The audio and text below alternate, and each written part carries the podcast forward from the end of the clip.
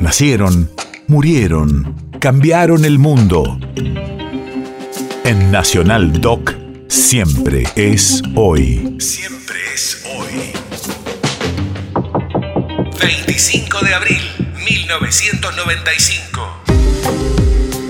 Hace 26 años, el jefe de Estado Mayor del Ejército, Martín Balsa, hace una autocrítica sobre el papel de las Fuerzas Armadas en la violación de los derechos humanos durante la última dictadura cívico-militar.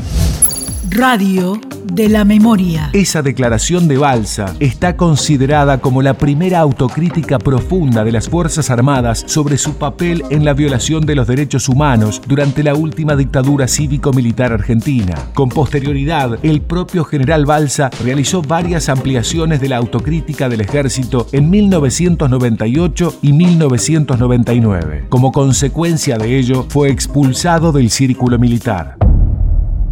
Como jefe del Estado Mayor General del Ejército, en estos momentos muy difíciles para la institución. El difícil y dramático mensaje que deseo hacer llegar a la comunidad argentina busca iniciar un diálogo doloroso sobre el pasado.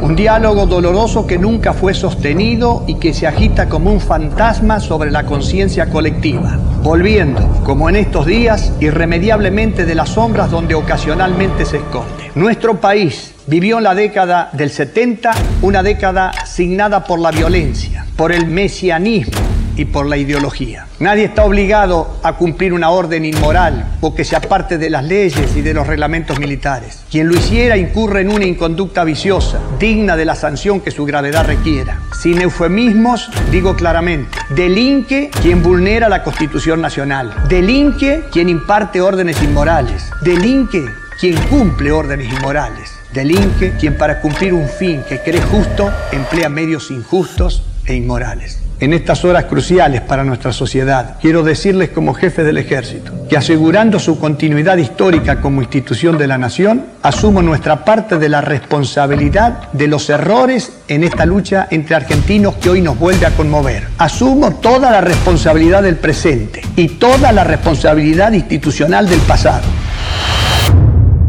País de efemérides.